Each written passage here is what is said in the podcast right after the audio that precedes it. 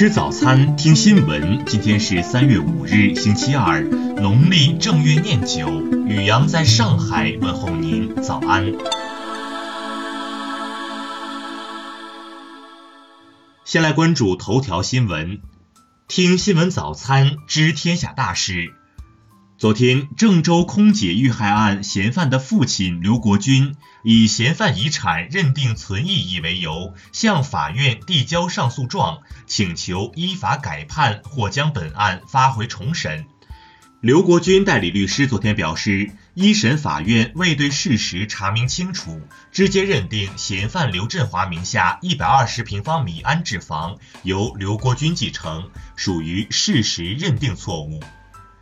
此前，刘国军一家三口每人分得拆迁安置房面积六十平方米，因刘国军、宋某某家庭仅生育刘振华一子，据相关规定，独生子女家庭多分一人份。刘国军在上诉中认为，拆迁补偿协议中所分配的安置房并未建成，也并未进行办理房产证等事宜，真正属于刘振华财产的只有六十平方米安置房份额。对于政策奖励的六十平方米安置房，应当归上诉人刘国军、宋某某共同所有。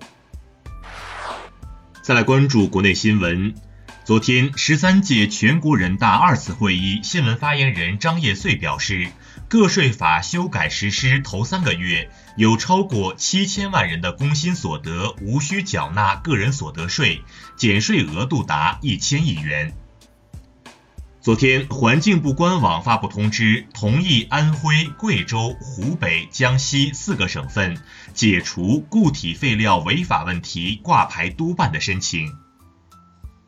据住房和城乡建设部消息，本月起，建筑企业所招用建筑工人的从业、培训、技能和权益保障等，都将以真实身份信息认证方式进行综合管理。民航局将于十五日启动幺二三二六民航服务质量监督电话，旅客在投诉中如果得不到航空公司、机场的回复，民航局将负责监督，保证旅客得到答案。国台办发言人安峰山昨天就高雄市长韩国瑜拟率团参访大陆一事表示，大陆欢迎并支持在坚持“九二共识”的基础上，开展两岸城市交流合作，共同增进两岸同胞利益福祉。调查显示，近五分之一的科技工作者存在一定程度的抑郁表现，百分之四十八点一具有不同程度的焦虑问题，百分之六点八在一个月内产生过自杀意念。昨天，任旭阳发布内部邮件称，自己已于前一日向董事会辞去一点资讯 CEO 职务。原平安证券董事长兼 CEO 杨宇翔被委任为一点资讯新一任 CEO。中国卫星导航系统管理办公室昨天表示，今年北斗卫星导航系统将继续高密度全球组网，拟发射八到十颗北斗导航卫星，完成所有 MEO 卫星发射。再来关注国际新闻。美国驻巴基斯坦大使馆三日表示，正在调查巴基斯坦使用 F 幺六战机击落印度飞行员的说法，并指这可能违反华盛顿军事销售协议。英媒称，为改善公共健康，英国政府拟禁止二十一岁以下的吸烟者购买香烟。昨天，普京签署停止履行中导条约的法令。俄罗斯从该法令签署之日起，正式停止履行中导条约，直到美国不再违反该条约或该条约到期终止。阿富汗塔利班发言人穆贾希德三日表示，正在卡塔尔首都多哈举行的塔利班与美国新一轮谈判尚未取得重大进展，谈判仍在继续进行。以叙利亚库尔德人为主的非政府武装一日晚恢复进攻极端主义组织伊斯兰国的最后据点，预料一周至数周内结束战斗。据日本媒体报道，在东京居住的外国籍人口创历史新高，突破五十五万人，其中中国籍人口超过二十一万人，占总数的近四成。英国外交大臣亨特三日访问也门亚丁，呼吁也门冲突双方加快和平进程。他表示，如果双方拒不执行协议，和平进程将在数周内终结。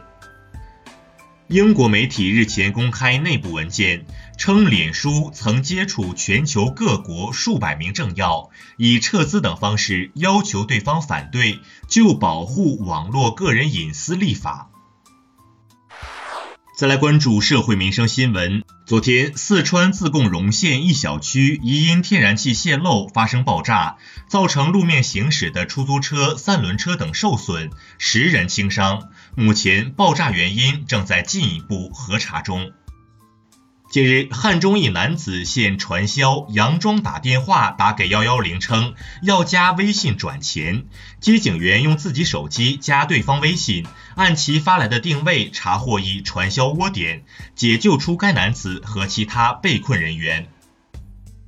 近日，宜昌一男子行窃被抓后，警方从其住所搜出来一个账本，上面详细记载着他三十余次盗窃所得。账本字迹工整，名目清晰，网友惋惜奈何为贼。近日，昆明飞往温州一航班上，两男子躲在机舱洗手间抽烟，警报触发后，百名旅客被吓坏。据了解，两人是故意藏匿火柴带上飞机，目前被刑拘八日。日前，杭州一男子朱某因买分卖分被民警查获。经查，朱某之前就因此被拘留过，三天前刚放出来。他曾向民警保证从不再犯，但这次被抓又说是最后一单。再来关注文化体育新闻，